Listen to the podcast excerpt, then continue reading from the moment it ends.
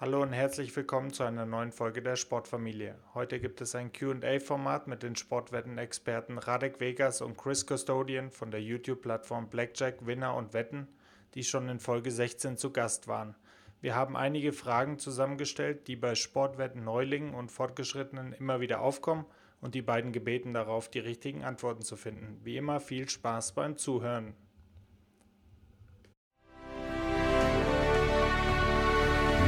Die Sportfamilie. Dein Podcast zu hörenswerten Themen aus der Welt des Sports. Wir haben ein paar Sportwettenfragen zusammengetrommelt, die wir versuchen zu beantworten, so gut wir können. Also fangen wir gleich an mit der ersten. Was genau ist ein Handicap beim Sportwetten? Wie setzt man das am besten ein? Ja, also ein Handicap ist ein fiktiver Nachteil, den man auf eine Mannschaft äh, setzt. Also es ist ja so, es spielen im Fußball beispielsweise Bayern München gegen Hoffenheim gegeneinander. Bayern München ist definitiv der Favorit und hat deshalb eine sehr geringe Quote. Wenn man jetzt diese Quote erhöhen möchte, könnte man sagen, Bayern fängt mit einem fiktiven Rückstand von einem Tor an. Also Bayern München minus eins. Und somit würde man im Sportwetten die Wette gewinnen, wenn Bayern mit mindestens zwei Tore gewinnt. Weil wenn man jetzt das Ergebnis betrachtet und es würde 2-0 ausgehen, man zieht ein Tor von Bayern München ab, dann hat man immer noch 1-0 für Bayern und den Sieg. Wenn es jetzt aber 2-1 ausgeht, dann ist es so, mit dem fiktiven Rückstand wäre es in unserer Wette unentschieden ausgegangen und man hat die Wette verloren.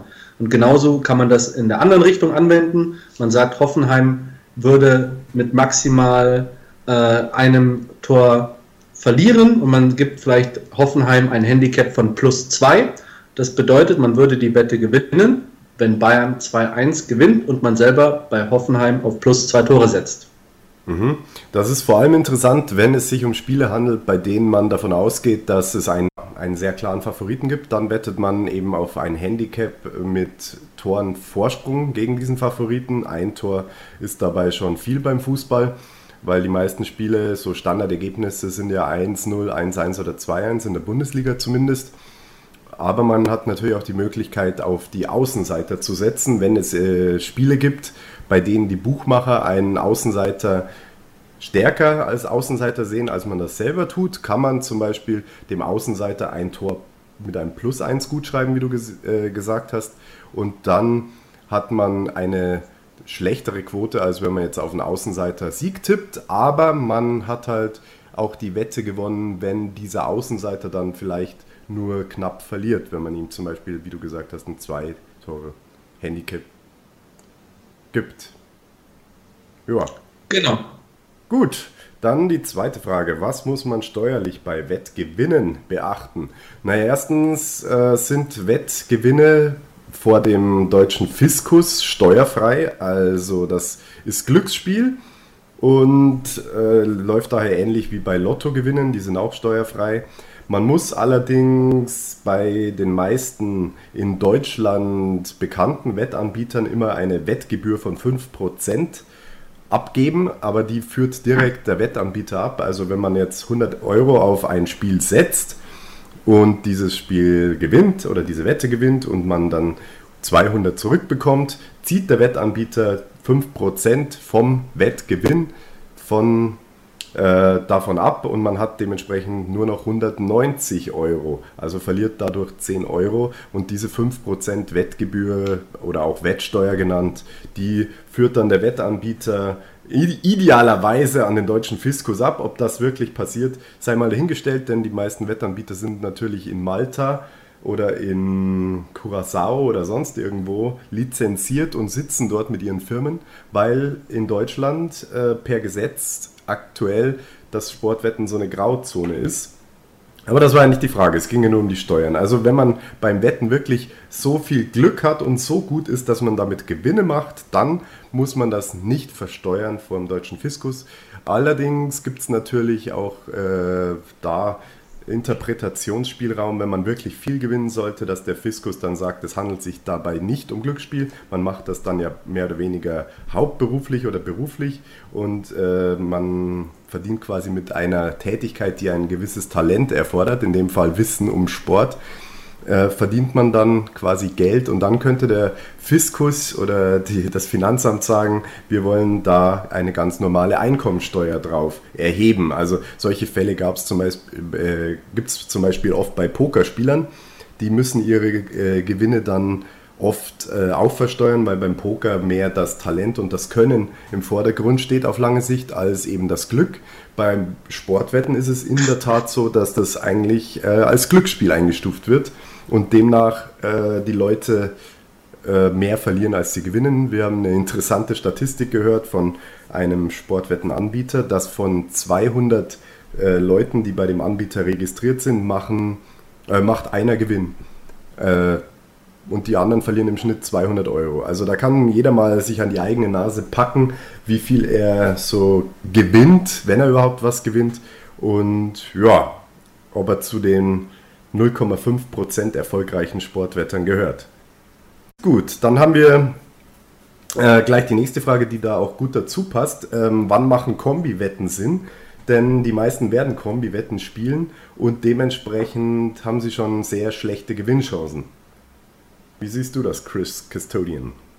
Kombi-Wetten sind wirklich in erster Linie zum Spaß da, also dass man ein bisschen Nervenkitzel vielleicht bei einer Konferenz, Champions League Abend oder so erhöht, aber äh, so richtig Sinn machen, um langfristig zu gewinnen, machen sie eigentlich nicht.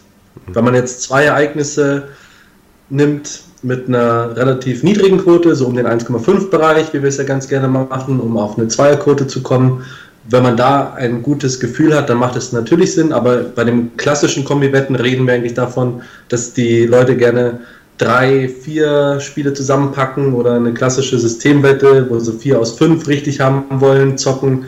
Und das macht eigentlich nur Sinn, wenn man Spaß haben möchte, aber nicht wirklich Geld verdienen will. Mhm. Da habe ich ein gutes Beispiel. Einer in unserer Facebook-Gruppe Wettvorhersagen hat äh, vorgestern oder so einen Wettschein gepostet, den er gewonnen hat.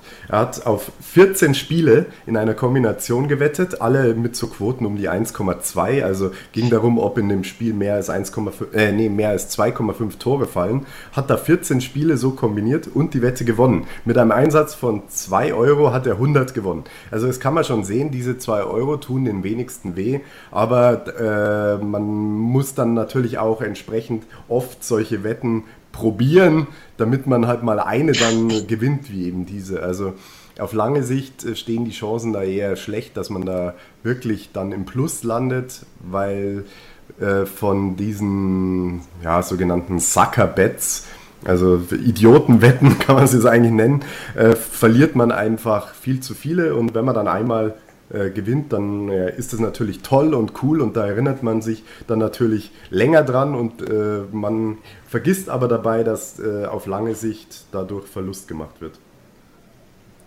Gut, die nächste Frage. Könnt ihr praktische Tipps nennen, um die Gewinnchancen zu erhöhen? praktische Tipps. Ein, ein, guter Tipp ist halt einfach, man sollte sich einfach da äh, gut auskennen äh, bei dem, was man wettet. Wenn man eine Liga intensiv verfolgt und dann natürlich äh, ein gewisses Spielverständnis hat und einschätzen kann, wie die Stärken der Mannschaften sind, also das klassische Tippspiel. Das ist schon mal die Basis. Wenn man darüber hinaus dann auch noch Einzelwetten spielt und Quoten vergleicht äh, bei verschiedenen Anbietern, dann die beste Quote nimmt, dann äh, steigert man natürlich seine Gewinnchance äh, indirekt. Also man gewinnt dann nicht, dadurch ja nicht automatisch die Wette, aber wenn man eine Wette gewinnt, hat man dann natürlich mehr Geld, weil die Quote besser war.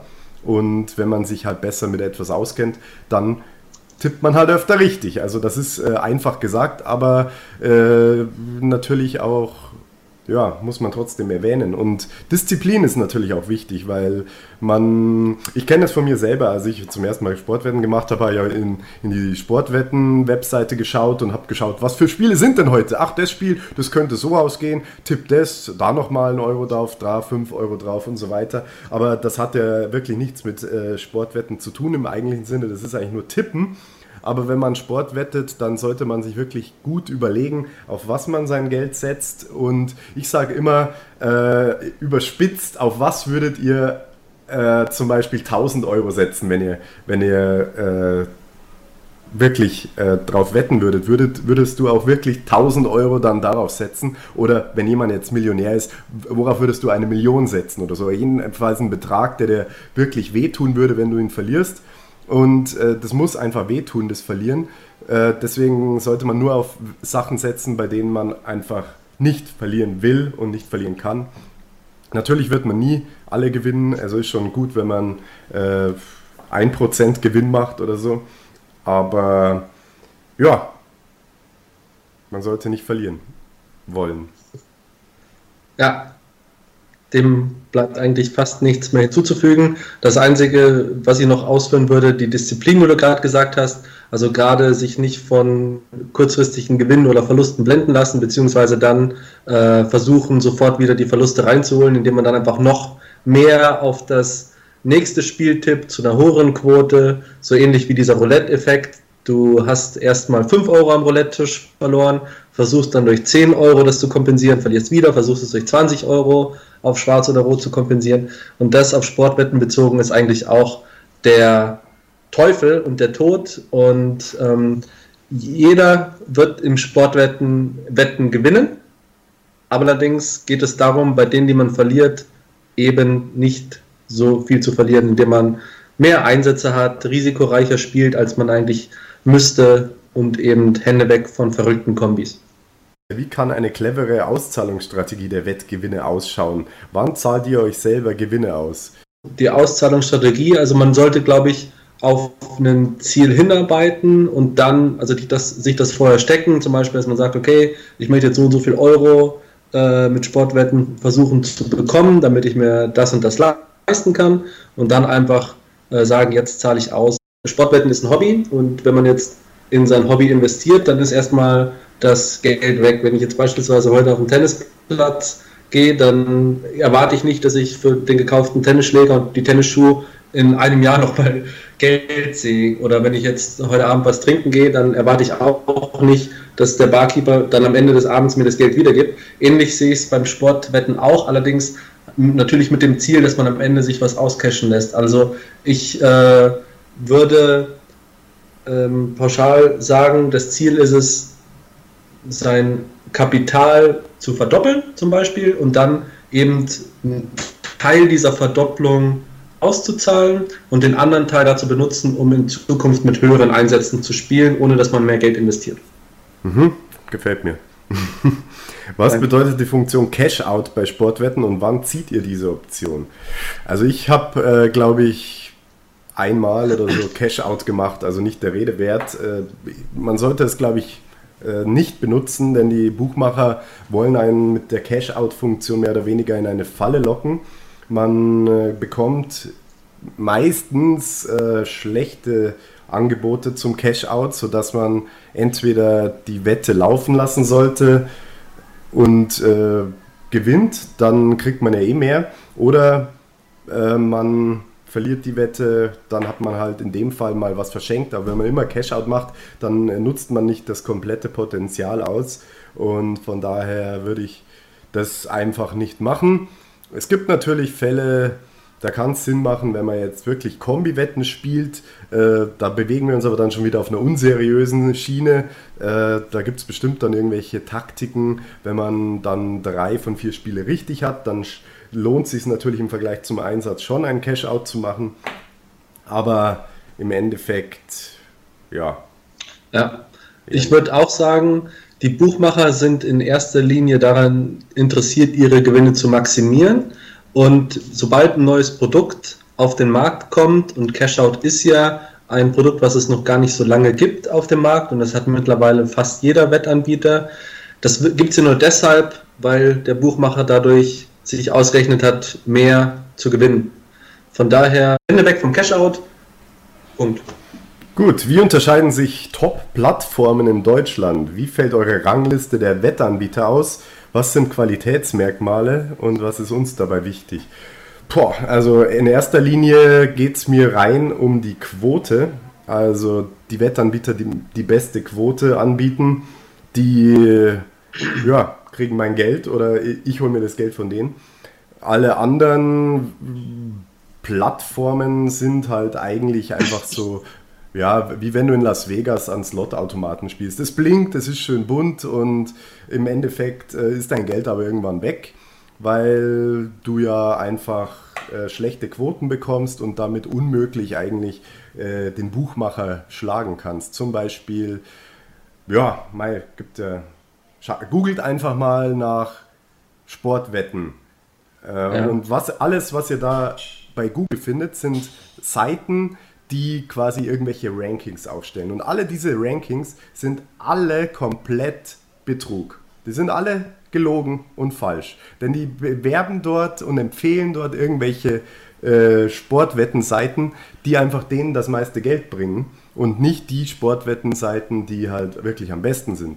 Und äh, auf was legt man denn Qualitätsmerkmale? Also äh, ich will eine Wette platzieren, ich will die beste Quote, ich will am meisten gewinnen. Das sind meine Qualitätsmerkmale. Wie die Webseite im Endeffekt aussieht, ist mir egal. Und äh, dann ist halt das Problem, dass die meisten Webseiten in Deutschland vor allem oder die äh, man in Deutschland kennt oder die halt ein gutes Marketing haben, die verlangen eben diese 5% Wettgebühr und damit ist es halt, wie schon gesagt, eigentlich unmöglich, äh, Gewinn zu machen.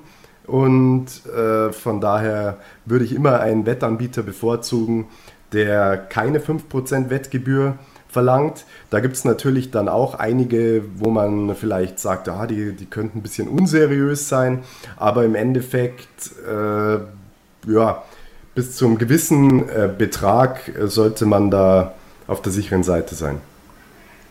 Ja, also ich möchte jetzt auch keine Namen sagen. Was für mich die wichtigsten drei Eigenschaften sind, ist eigentlich, dass die Webseite, egal ob über Handy oder Internet, relativ schnell ist also mich frustriert es ungemein, wenn man sich tausendmal durchklicken muss und dann Wartezeiten hat. Also das ist für mich ein wichtiges Merkmal, was mich sonst einfach sehr frustriert. Das Angebot ist sehr wichtig. Das heißt, ich möchte jetzt, also ich, ich selber will nicht zehn Anbieter haben und äh, was ja auch viele machen, sondern immer mich lieber nur auf zwei, drei konzentrieren, wo ich dann halt einfach mein Angebot finde. Das eine ist attraktive Bundesliga-Quoten für den Spaß oder auch so kuriose Ligen. Es gibt ja, wir, wir tippen ja ganz gerne auf die Damen-Basketball-Bundesliga. Es gibt Leute, die tippen gerne auf die Fußball-Bayern-Liga. Äh, da muss man halt auch schauen, ob der Anbieter sowas hat. Also das sind für mich die wichtigsten Dinge. Und seriös muss da rüberkommen. Also auf der einen Seite kann man sich das über Google natürlich anschauen. Ähm, letztendlich, die nehmen sich alle nicht viel, das ist eher ein subjektives Empfinden. Wir beide, wir waren jetzt, äh, wir haben schon wirklich einige persönlich kennengelernt, zwar nur Mitarbeiter auch von Firmen, aber da hat man eigentlich auch ein relativ gutes Gefühl bekommen, ähm, auf wen kann man sich eventuell verlassen und wen nicht. Ich möchte jetzt keine Namen nennen, weil ich möchte jetzt auch keinen hier schlecht reden, aber mhm. das sind so für mich die subjektiven Entscheidungsmerkmale. Mhm, aber da muss ich ein bisschen einhaken. Es gibt dann nämlich eine Sportwetten-Webseite, die jeder, der schon mal Sportwetten gemacht hat, mehr oder weniger kennt. Und da, die machen auch viel Werbung, die machen Fernsehwerbung, die haben ganz berühmte Leute, ehemalige Fußballer als Werbeträger, die haben Läden in den Städten. Äh, jeder kennt, äh, der Sportwetten macht, kennt diesen Sportwettenanbieter.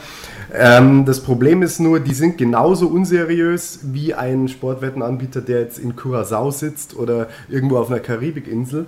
Die halten sich auch nicht an ihr eigenes Wort. Beispiel, die haben eine Pro Promotion-Aktion gehabt, haben äh, gewisse Voraussetzungen aufgestellt. Wenn man die erfüllt, gibt es eine Gratiswette.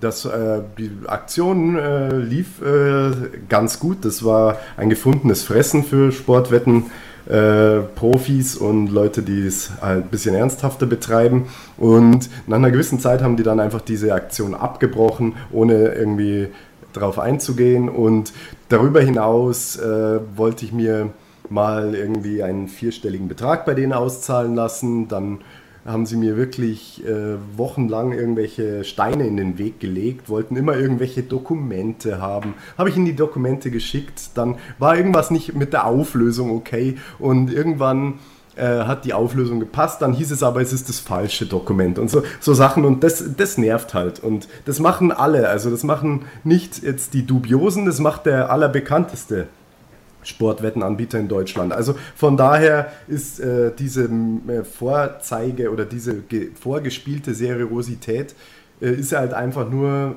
gutes Marketing, dass man einfach viel Geld zur Verfügung hat, das man in sein Image stecken kann. Aber die äh, Machenschaften dahinter, die sind, sind bei allen irgendwie nicht ganz koscher. Und du findest bei jedem Anbieter irgendein Haar in der Suppe. Also da äh, gebe ich dir dann aber recht, da ist es schon entscheidender dann, dass die Software schnell ist und man wirklich dann findet, was man wirklich auch wetten will und ja eben die äh, gute Quoten hat. Denn ohne gute Quoten bringt auch die schnell, äh, schnellste, äh, die schnellste Webseite nichts in meinen Augen. Ja.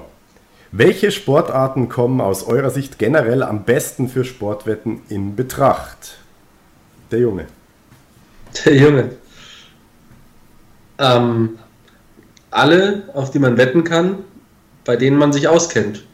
Sehr simpel und, und wo man sich halt auch, wo man Spaß hat, sich damit zu beschäftigen. Egal ob es jetzt Tennis, Fußball, Basketball, Handball, Volleyball ist. Ich glaube sogar, dass ähm, ja oder Formel 1, MotoGP, Billard, wo du dich halt einfach auskennst, hast du die meisten Vorteile.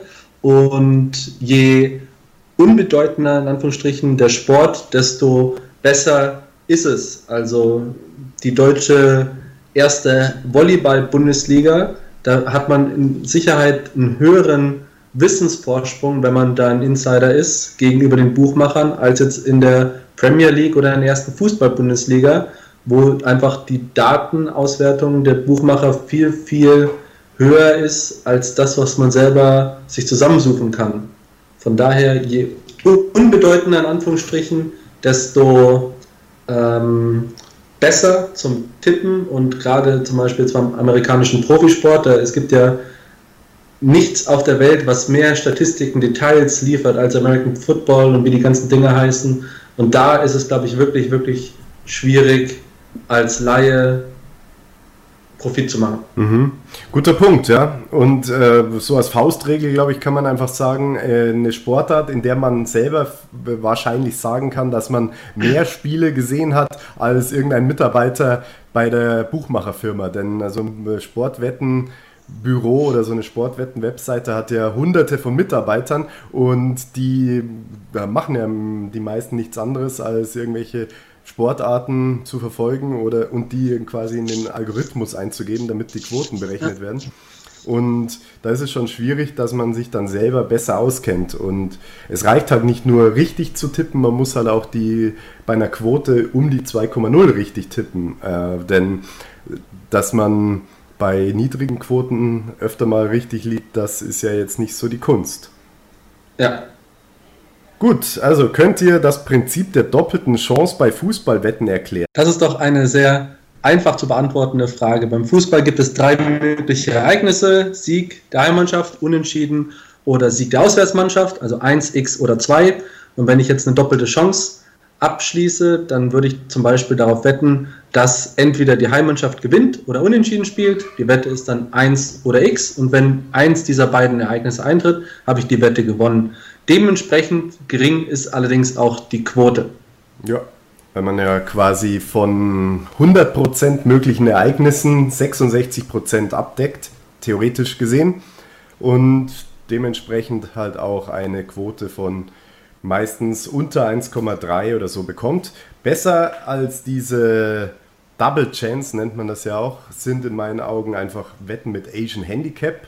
Da kann man auch wetten, dass äh, zum Beispiel eine Mannschaft gewinnt und unentschieden, aber da ist die Quote, obwohl es eigentlich im Prinzip dasselbe ist, Asian Handicap plus 0,5 ist das gleiche wie Sieg unentschieden kombiniert und gibt aber in den meisten Fällen eine bessere Quote. Natürlich gibt es nicht, äh, alle Anbieter äh, bieten nicht dieses Asian Handicap an und da trennt sich nämlich auch schon die Spreu vom Weizen, denn professionelle oder gute Wettanbieter bieten Asian Handicap an und schlechte Wettanbieter, wie eben der vorher schon genannte sehr bekannte Wettanbieter, der bietet kein, kein Asian Handicap an. Also das ist eher schlecht für Leute, die äh, sich genauer mit Sportwetten befassen. Die sollten sich auf jeden Fall mal Asian Handicaps reinziehen und dann auch die Finger von Double Chains lassen.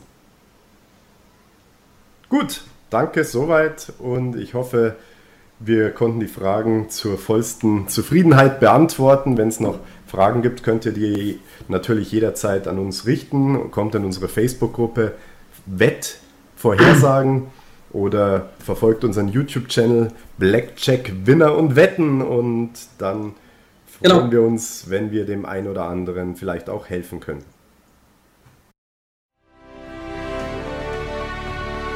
Die Sportfamilie. Dein Podcast zu hörenswerten Themen aus der Welt des Sports.